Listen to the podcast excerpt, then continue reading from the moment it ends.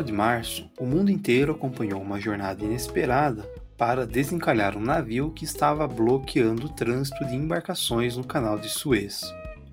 Foram seis dias que a principal ligação marítima entre a Ásia e a Europa, por onde passam cerca de 12% de todo o comércio global, ficou travada, obrigando os demais navios a utilizarem rotas alternativas e gerando um prejuízo que pode ter ultrapassado os 300 bilhões de reais. E o que esse problema tem a ver com o episódio de hoje? Bom, para auxiliar no serviço, a administradora do canal de Suez afirmou que iria aproveitar a maré alta para finalizar as manobras. A ideia era utilizar a chamada maré de Cisígia, que faria o nível da água subir cerca de 2 metros, facilitando as manobras finais. E isso foi possível graças à astronomia e aos conhecimentos relacionados à influência da Lua nos níveis das marés. Neste episódio do Fala Cientista, nós iremos mostrar por que o ensino de astronomia é tão importante e como ele pode ajudar a despertar o interesse por outras áreas da ciência. Para isso, nós conversamos com Roberta Chiesa Batelmaps, professora do programa de pós-graduação em Ensino de Ciência, Ensino de Matemática e Tecnologias Educativas do campus Palotina. Nós também conversamos com Alexandre Prush Zig, coordenador do curso de licenciatura em Comunicação em Jandaia do Sul, e com Felipe Raime, aluno de astronomia da UFRJ e divulgador científico. Eu sou Robson Samulak e o Fala Cientista é uma produção da Agência Escola de Comunicação Pública da UFPR. A astronomia está presente nas nossas vidas o tempo todo, do GPS que nos indica a melhor rota até o melhor horário para um pescador conseguir pegar mais peixes, aproveitando as marés. Ela está sempre por perto, mesmo que a gente nem se dê conta disso. E ela também aparece nas nossas vidas desde muito cedo na escola ainda, seja nas aulas de ciência, matemática, física ou biologia. Isso não é de hoje. Ainda no século XIX já existiam colégios no Brasil que tratavam do tema. Hoje, com os parâmetros curriculares nacionais, a astronomia é um tema oficial nas escolas brasileiras. E além de toda a importância que o seu conhecimento nos oferece, ela também pode servir como uma motivadora para despertar o interesse em outras áreas da ciência. E quem explica melhor isso é a professora Roberta Chiesa, doutora em Educação em Ciência e Matemática. Hoje, é, um dos pontos mais importantes para a educação em astronomia, que é um ponto convergente em qualquer pesquisa que é feita, é que as crianças e os adolescentes gostam desse conteúdo independente da aula que você for dar sobre esse tema, qualquer que você escolher, vai ter atenção de 100% dos alunos. É incrível. Mas outro motivo é a questão da alfabetização científica, que aí é um conceito mesmo, né, de um campo teórico, e que a gente entende ela como sendo extremamente importante para qualquer cidadão, cidadã que trabalhe neste mundo, independente da área em que vá atuar independente de terminar uma graduação ou não. Simplesmente pelo fato de ser um ser humano, estar no planeta Terra, ter, é, né, é, é, é histórico, isso é histórico, ele precisa ter acesso a esse conhecimento que é, que é produzido, né. E a alfabetização científica é uma, uma questão que auxiliaria a pessoa, o cidadão, a tomar decisões no seu dia a dia. Então, por que que a astronomia... Ah, claro, você está puxando brasa aí para o seu assado, né? Podia ser biologia, podia, mas claro, né? No meu caso, o que, que eu estudo nesse ponto, o que, que outros autores também estudamos? Por ser criança e ter aquela curiosidade natural, vai gerar uma que a gente chama de atitude, uma atitude. Ele vai construir essa atitude investigativa com relação ao mundo. Então, é, não vai simplesmente entender ah, as estações do ano acontecem assim, tem a rotação, a translação, decorar esses conceitos. Não, ele vai entender como é que elas acontecem, vai fazer perguntas. Porque a gente poderia pegar ciências e falar, ah, ciências é muito difícil, não deveria estar na escola. Alguém poderia ser muito louco de falar isso, né? Não deveria estar na escola. Não, o problema não é esse, o problema é como a gente vai trabalhar, né? E aí que vem para a sua pergunta, para a sua par primeira parte da pergunta, é eu como pedagoga. E eu acho muito interessante, porque a minha chegada na área da educação em astronomia e na física, porque eu não pude deixar de estudar, né, a, a parte da física, da astronomia. É, então, é uma chegada às avessas de geralmente quem é da área de educação e ensino. Porque a área, nossa área, ela é jovem, relativamente falando. E a construção dela se deu com os físicos vindo para a área da educação o caminho inverso. E aí eu, da educação, fui para o ensino de ciências. E assim, cá entre nós, mas teve embates, inclusive, assim, de professores meus que falaram, não, como assim que você vai fazer um TCC nessa área? Como assim que você está indo visitar o laboratório de física lá do Instituto da Frente? E eu ia, por curiosidade, enfim, não me arrependo, mas é, é, é uma questão, assim, né, interessante de que se eu for, se eu trabalho com professores, eu não posso ignorar a pedagogia. E também, obviamente, não posso ignorar a física ou a astronomia, o conteúdo em si, né? Só que esse olhar acaba sendo um olhar diferente, sim, porque eu parto sempre desse processo de ensino e de aprendizagem. Eu parto das perguntas, da pergunta assim: será que a criança tem condições cognitivas de aprender isso? Bom, vou lá na psicologia da educação ver é, o que, que, estruturas ela tem, qual é o amadurecimento cognitivo dela, que implicações isso tem. Beleza, ela tem. Agora vou lá para a didática. É, e a gente, dentro da área de ensino de ciências, tem a didática específica das ciências, né? Como eu faço essa transposição didática, que é um termo também utilizado, desse conteúdo aqui de física duro, que ninguém gosta de usar esse termo, mas a gente acaba não achando outro, das áreas duras, né? É, como eu transponho isso? Porque lá na escola a gente não trabalha, eu não trabalho, é, ou não trabalhava quando estava na escola, né? Mas agora com formação de professora, eu não trabalho com a astronomia pura, com a matemática da astronomia, com os cálculos da astronomia. Eu trabalho com o conhecimento didático disso. Eu trabalho com essa transposição. Bom, o que desse conhecimento aqui é possível estar lá na escola e necessário? E por quê? Então, esse é o olhar que a pedagoga Roberta faz com relação à, à astronomia. Mas e como ficam os professores nessa história? Como é a formação deles para trabalhar com o ensino de astronomia? Bom, a Roberta me explicou que também existe um trabalho que é realizado com eles, que vai além de explicar os conceitos, mas de permitir que eles saibam como aplicar esses conceitos nas salas de aula. Por muito tempo se pensou que era só ensinar conceitos de astronomia para os professores. Então haviam várias formações e exaustivas e trabalhos muito bons. Não, não é um comentário para desmerecer o trabalho dos colegas da física, pelo contrário, é, que tentavam de todas as maneiras mostrar, ensinar, porque o professor na educação básica, que trabalha no fundamental, geralmente não tem formação para trabalhar conteúdos de astronomia. Então, olha que situação que é para esse professor. Ele chega lá, pega o livro didático. E hoje eu entendo por que, que ficava por último e às vezes nem era trabalhado. Porque o professor não foi formado para trabalhar esse conteúdo, ele não teve isso na graduação. Às vezes, quando ele trabalhava, era com base no que ele tinha aprendido enquanto aluno do fundamental. Então, a bola de neve de concepções alternativas, né, de conceitos equivocados, estava aí crescendo. Só que é, não foi eu que não fui eu que inaugurei isso, obviamente, na educação e astronomia, mas eu sigo essa linha. É olhar para esse professor e ter essa visão multifacetada da situação. Não é só falta de conteúdo, porque conteúdo eu posso pegar na internet hoje. Eu posso me inscrever num curso da USP lá de física hard, de astrofísica e aprender o que eu puder. Mas isso não garante que eu seja um bom professor, uma boa professora. Então, a discussão é, que eu trago daí para respondendo a segunda pergunta na tese é justamente essa. Como é que eu posso compreender dentro do processo de formação continuada de profe eu vou falar no gênero feminino porque só tinham mulheres nessa pesquisa, né? Professoras que trabalham com astronomia. E aí eu encontrei vários, é, e ao longo desses anos também investigando, acaba, continua se repetindo isso, várias questões.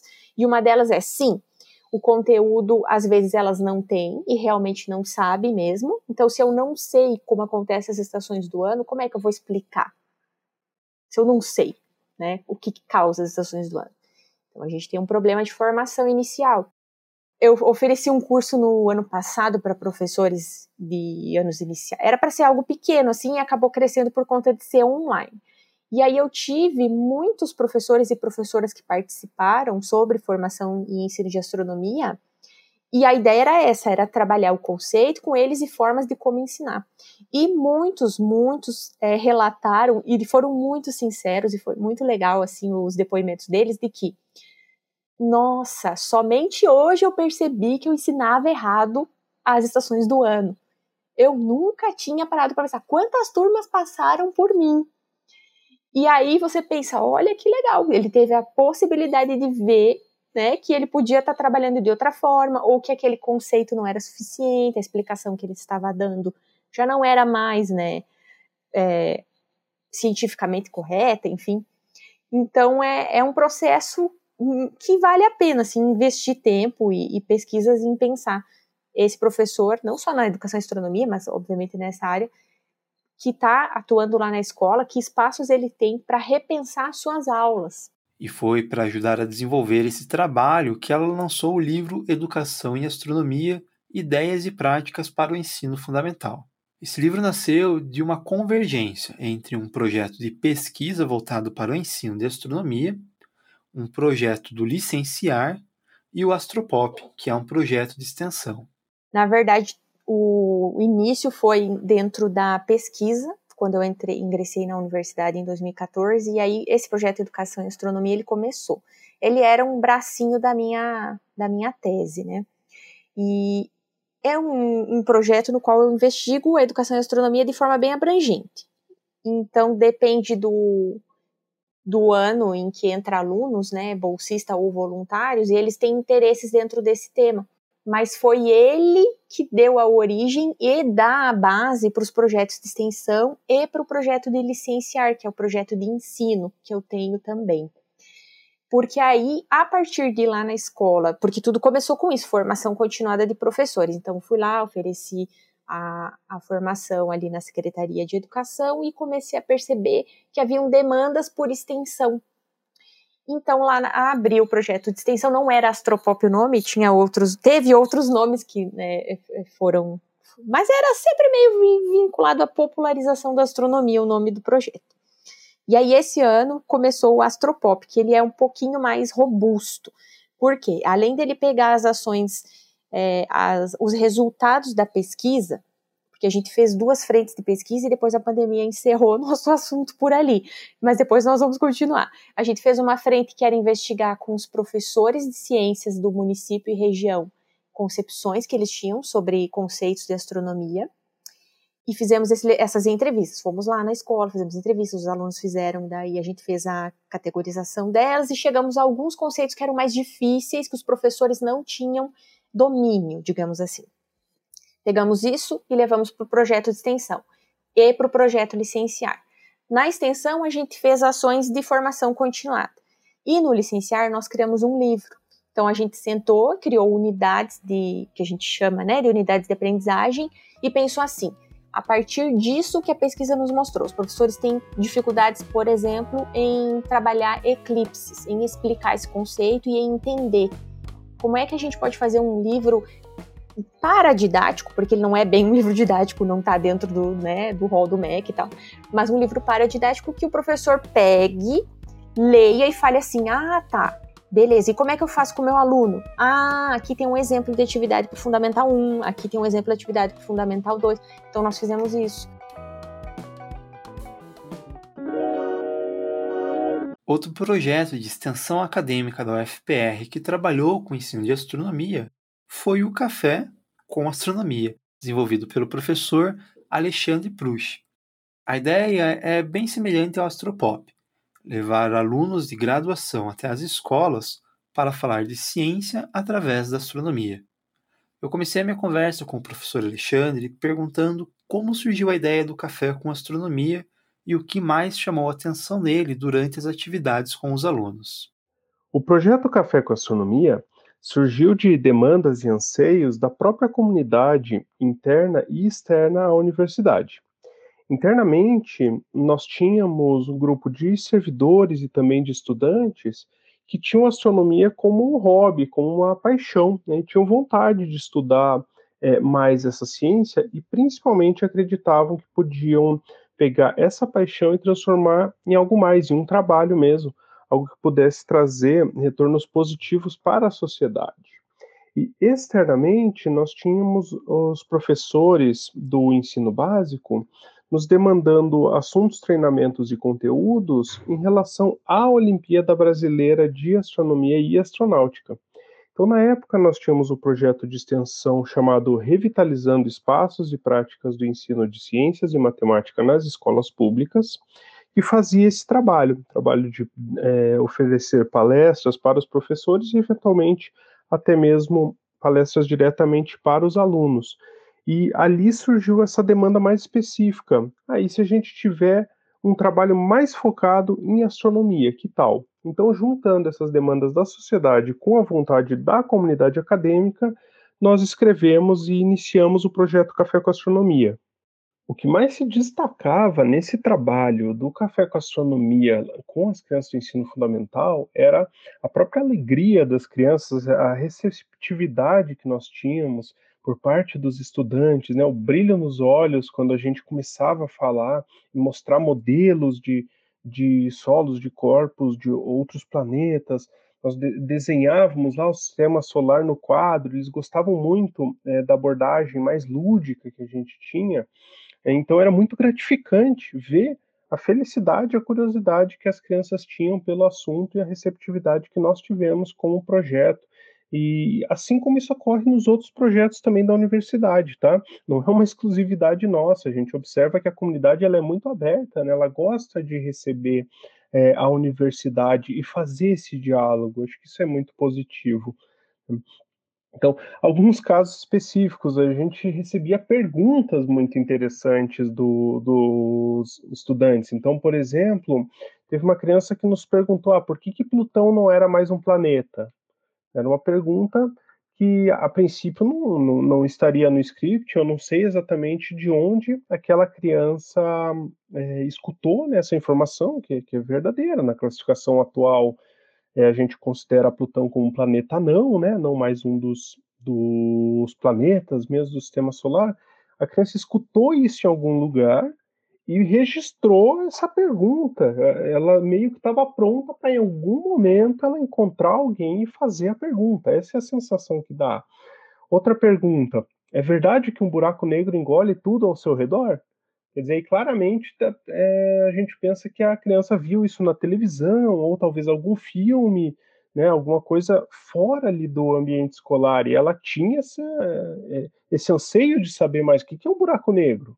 E para quem perguntar sobre isso, como buscar essa informação? Essa acho que é a principal é, dificuldade né, para as crianças. E aí, no momento que a gente é, se apresentava com um projeto que estuda astronomia, que estuda o universo, né, eles traziam essas perguntas de uma maneira extremamente espontânea. Isso que era o bacana. Né? Nem sequer era o assunto específico da apresentação que nós estávamos fazendo, mas a criança via essa oportunidade de aprender.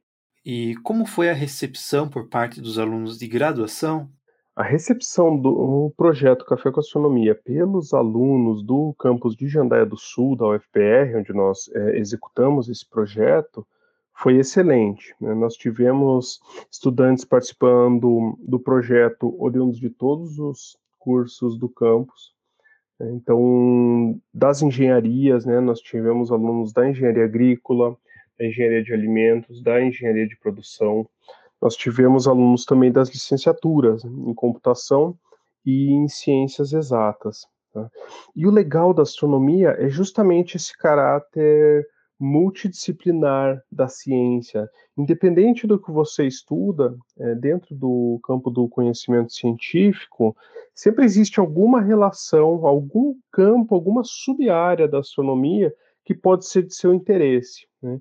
Então, por exemplo, na engenharia agrícola, nós estudávamos o componente do que seria o solo de outros corpos do sistema solar. Tá? Esse foi um trabalho que o pessoal da engenharia agrícola fez com a gente dentro do projeto, em vistas de nós fazermos modelos de solo de outros corpos que não a Terra. Então, só para citar um exemplo, é, um outro exemplo, na computação nós trabalhávamos muito com, com softwares, com simuladores, utilizando o computador. Né?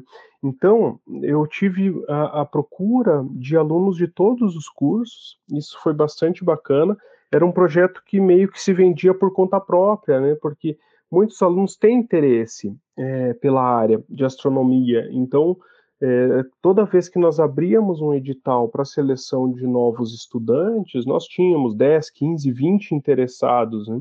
Então, isso foi bastante interessante e bastante fácil de nós conseguirmos é, alunos interessados em participar do projeto. É, a abordagem que a gente fazia em relação à astronomia foi no sentido de fazer os próprios estudantes buscarem é, conteúdos e conhecimentos fundamentais e apresentar para os outros estudantes. Então, nós marcamos seminários internos do projeto, em que cada estudante pegava um assunto específico dentro da astronomia, é, vários é, assuntos, como astronomia de, de posição, algum, alguns assuntos relacionados à astrofísica, assuntos relacionados aos tipos de objetos que nós encontramos no universo, como é, nebulosas, galáxias, cometas, né, o que são esses objetos, e os estudantes montavam seminários e apresentavam para os demais estudantes. Então era assim que a gente acabava é, nivelando né, todos os estudantes do projeto, utilizando as próprias vontades e disposições dos estudantes. E, professor, qual é a importância de abordar astronomia no ensino fundamental? Nós consideramos muito importante falar sobre astronomia com os estudantes lá do ensino fundamental por diversos motivos. Tá? E, e, em primeiro lugar, eu gostaria de destacar próprio assunto ele é cativante, as crianças têm curiosidade a respeito do assunto, então as crianças têm vontade de participar é, do projeto, das apresentações, então elas fazem perguntas, elas participam, elas respondem o que nós questionamos. Então a gente faz uma, prepara uma apresentação lá de 30 a 40 minutos e facilmente essa apresentação dura mais de uma hora, por causa da própria participação é, das crianças. A gente tinha que sempre encerrar forçadamente, ó, deu nosso tempo, vamos finalizar e vamos, vamos embora. Tá? Se dependesse da vontade das crianças, a gente ficaria a manhã inteira conversando e explorando as curiosidades deles. Né? Isso é algo que eu acho muito importante. Você dentro da escola, você ter assuntos que são cativantes, né? que mantêm interesse, que fazem a criança querer aprender. Tá? E aí, dentro desse tema de querer aprender, ter vontade de aprender, eu gostaria de destacar a multidisciplinariedade da astronomia. Né? A astronomia ela se relaciona com todas as ciências, ela é a, considerada a ciência mais antiga, né? desde o estudo dos astros para realizar previsões em relação às estações do ano aqui na Terra, é, para localização geográfica também. Então, é uma ciência muito antiga e muitas outras acabaram surgindo a partir de necessidades de análise é, dos astros. Atualmente, se você for pensar nas próprias matérias que os estudantes têm na escola, a matemática, física, química, biologia, aula de ciências, todas essas é, outras matérias não são necessariamente outras, né? Você consegue achar conexões entre as disciplinas. E a astronomia, ela trafega entre todas essas disciplinas. Né? Você consegue é, estudar problemas matemáticos utilizando a aplicação na astronomia. Ah, eu quero falar de química. Bom, vamos conversar sobre composição aí dos corpos, do que tem aí no universo. É, é, qualquer assunto que você escolher dentro das ciências, você consegue achar aplicações é, na astronomia e, e mesmo trabalhando na, na direção contrária. A partir da astronomia, você faz perguntas cuja resposta vai ser dada por alguma dessas outras ciências. Bom, e o projeto já chegou ao fim. Como que foi essa conclusão e qual é a sua avaliação final sobre o projeto? O projeto Café com Astronomia se encerrou na metade de 2020. Né? Teve quatro anos de vigência, lá de 2016 até 2020. É, e eu diria assim que foi uma, até uma pena né, que o projeto se encerrou. Nós chegamos num contexto muito triste né, no final ali do, do projeto, um contexto de pandemia, um contexto em que a gente já não conseguia mais ter contato é, com o nosso público de maneira direta, né? Então tem um gostinho amargo ali nos últimos três meses de trabalho em que cada um estava no seu canto e gente, nós não pudemos mais nos reunir. Né? É, é, o que a gente acabou tendo que enfrentar aí, né? Todo mundo está tendo que enfrentar ainda agora em, em 2021 essa pandemia. Tá? Mas ignorando essa questão aí que é completamente externa né, ao projeto, não tem a ver com as nossas vontades e os nossos trabalhos, eu faço uma avaliação muito positiva do projeto. Né. A gente conseguiu atingir um, um bom público, nós conseguimos é, executar as atividades que nós tínhamos é, nos proposto a fazer. E aí, um último destaque: nós fazíamos ao final das atividades um questionário simples, só para acompanhar se, se, as crianças aprenderam um pouco do que nós passamos, né? A gente poder fazer a avaliação do próprio projeto, se as nossas atividades estavam sendo bem sucedidas. E nesse momento as crianças passavam um tempo lá é, escrevendo e, e meio que com um certo tempo livre, ali 5, 7, talvez até 10 minutos, em que elas conseguiam é, interagir ali com os materiais e com seus colegas e nós recebemos de algumas crianças assim uns presentes. Né? As crianças elas desenhavam no papel, elas incluíam uma informação a mais, elas colocavam agradecimento. Teve criança que fez o desenho dos apresentadores no seu caderno durante a apresentação. Então isso é, é até tocante para gente, né? A gente se sentia assim bem recebido por aquelas crianças que a gente nem conhecia, nem sabe se vai encontrar novamente no futuro, mas a ideia é justamente que a gente tenha conseguido plantar alguma semente ali do bem nessas crianças que desperte o interesse, o gosto pelo estudo, e parece que nós estávamos sendo bem-sucedidos quando a gente tinha esse retorno dos estudantes que era tão gratificante.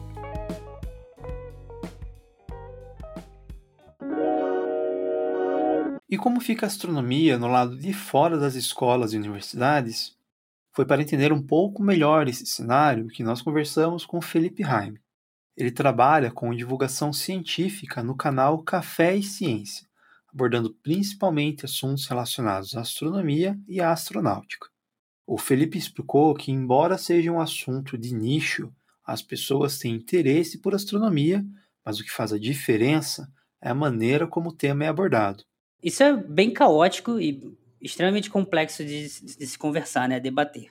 Mas eu digo para você, assim, o, a maior parte da, da experiência que eu obtive com tudo isso não foi no YouTube, né? Antes de abrir canal, inclusive, eu cheguei a fazer. Antes de entrar numa faculdade de astronomia, que, que é o bacharel, né? Astrofísica na FRJ, antes mesmo disso, eu estava fazendo iniciação científica em divulgação científica no Museu de Astronomia e Ciências Afins em São Cristóvão, Rio de Janeiro, aqui.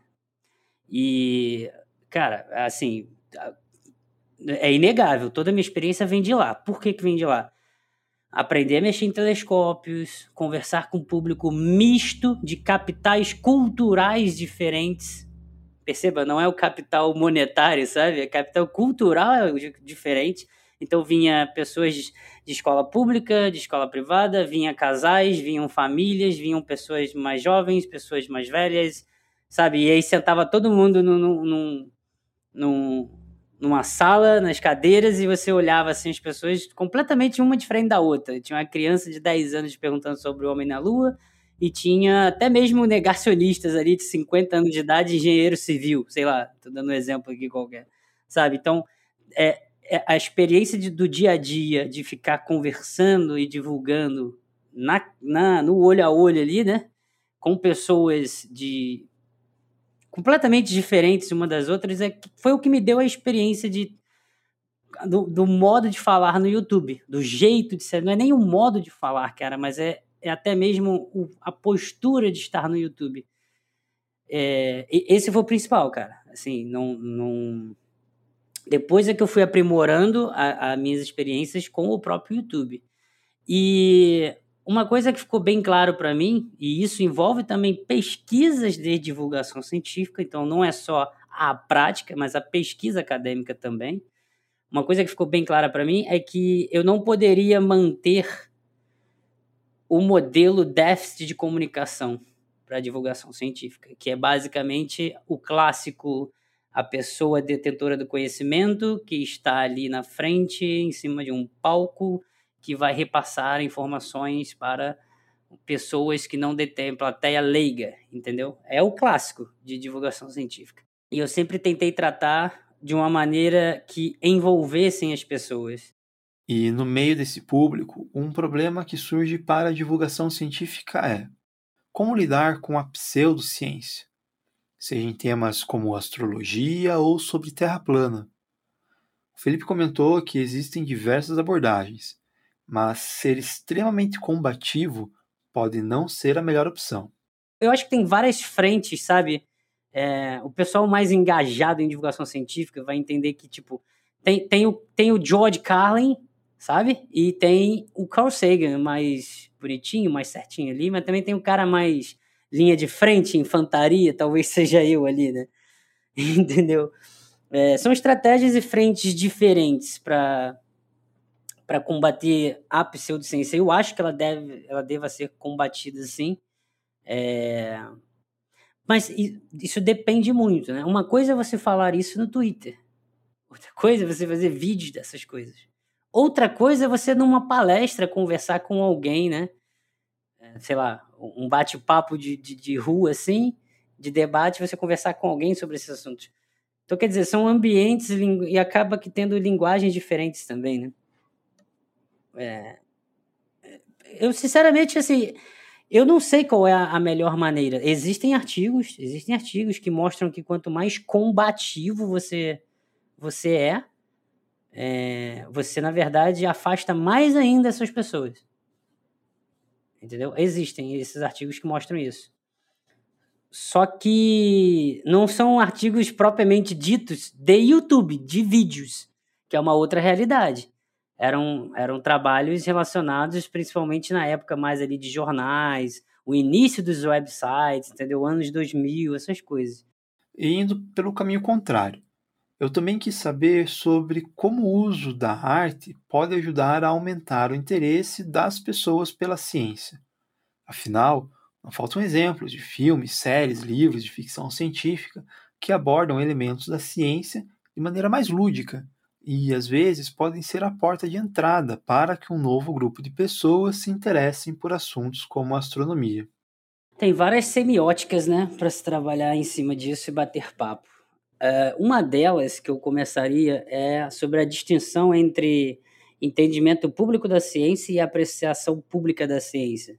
Isso é uma discussão que eu já vi em artigos é, fora do Brasil, porém não me recordo de ler isso aqui e ver essa discussão aqui dentro quando você tem você tem na verdade você tem public understanding of science e public appreciation of science né? então qual seria a diferença de um cientista mesmo pesquisador começar a fazer várias threads no Twitter explicando sobre algum assunto qual seria a diferença dele para o Christopher Nolan com o Keith Thorne criando o filme Interestelar sabe um um acaba voltando, fazendo a divulgação científica orienta, orientada pelo, pela, por melhorar o entendimento público da ciência.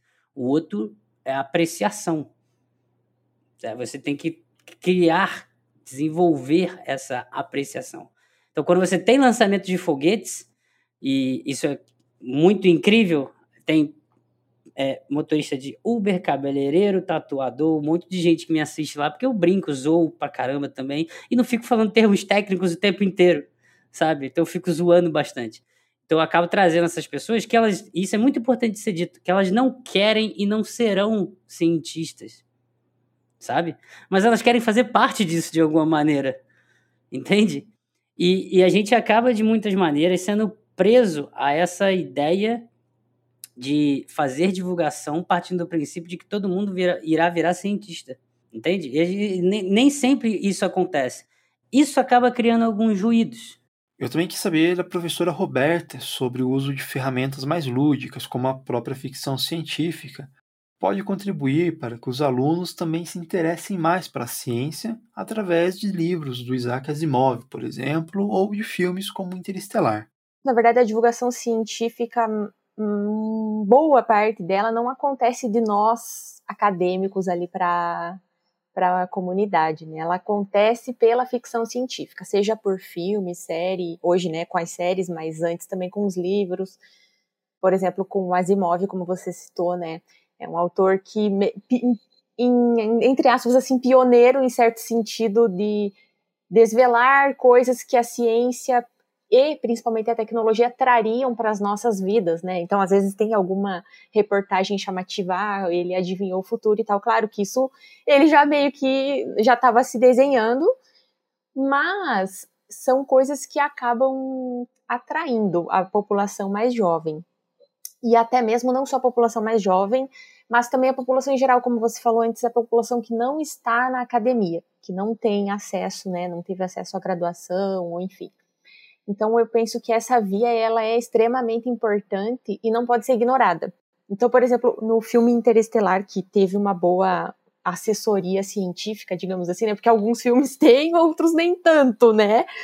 Mas teve, então assim, quantos conceitos dá para explorar a partir disso? Óbvio, não com um aprofundamento matemático ou mesmo físico que vai se ter numa graduação ou numa pós-graduação, mas para que como ser humano, né, ele, esse aluno, essa aluna tenha ciência de que isso existe. E possa, inclusive, que é um outro ponto que a gente pode discutir também, que é se sentir é, capaz de aprender aquilo. Ou se sentir capaz de produzir no futuro conhecimento sobre aquilo. Que é uma coisa que, às vezes, o ensino de ciências meio que ele mata, né, na, na, na escola, às vezes, dependendo do jeito como é trabalhado, essa curiosidade, essa vontade de aprender, esse desejo de, de construir coisas novas para o mundo, que é algo que a ciência faz, né? E antes de encerrar esse episódio, eu gostaria de destacar um comentário que a professora Roberta fez durante a nossa conversa, sobre como ainda em 2021, crenças como a Terra plana, por exemplo, acabam se popularizando. Esse comentário é importante porque nos ajuda a entender como nós ainda temos um longo caminho pela frente e como as pessoas podem se colocar contrárias a uma vacina, mesmo durante uma pandemia como a que nós estamos enfrentando. É um sintoma. Acreditar na Terra plana é um sintoma, um sintoma de que a educação científica falhou. É um sintoma de que a escola, como instituição social de divulgação e, promoção do conhecimento, falhou. Porque se essa pessoa, se, se essa criança ou esse adolescente, tem muito, né, muito adolescente, é, uma, um, uma hipótese de por que, que isso acontece. Porque lá na escola o professor vai falar assim: a lei da gravitação é esta e a gravidade é uma lei. Mas não vai explorar o conceito de lei científica, de construção histórica, de como que se chegou a essa lei e por que, que é uma lei universal, etc. Entende? Toda a questão epistemológica, história da ciência não tá. É um conceito dado. Mesma coisa qualquer coisa com relação à astronomia, como acontece as estações do ano as fases da Lua. Em geral, nós ignoramos como elas acontecem. Nós sabemos o que elas são, ou sabemos definir, ah, lua cheia, lua nova, isso, isso. Mas a gente não entende o como. Então, uma hipótese é: se nós trabalharmos a alfabetização científica e, e, promovermos esse como, que é muito mais complexo do que o currículo permite, muitas vezes, né? É, não vamos ter pessoas que vão acreditar na Terra plana porque não se trata de uma crença, né? É, nesse caso, sim, você acreditar ou não na Terra plana é, é crença pura. Não seria assim um processo científico. Mas é porque essas pessoas, em geral, não passaram por uma alfabetização científica na sua escolarização. Então elas sequer fazem, se fazem perguntas básicas, entende? E eu já vi alguns vídeos e eles são bastante assim, é, tem uma linguagem bem enfática, né? Parece que estão falando uma verdade. E é mais fácil falar uma mentira do que explicar uma verdade na ciência.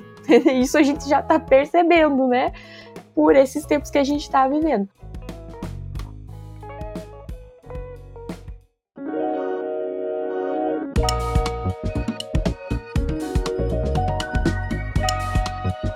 Eu sou Robson Samulak, responsável pela produção e pelo roteiro desse episódio.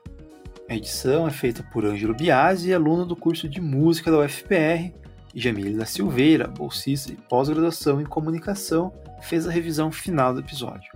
Valkyria Ion, professora do PPG-Com da UFPR, é a responsável pela supervisão do podcast. Até o próximo Fala Cientista.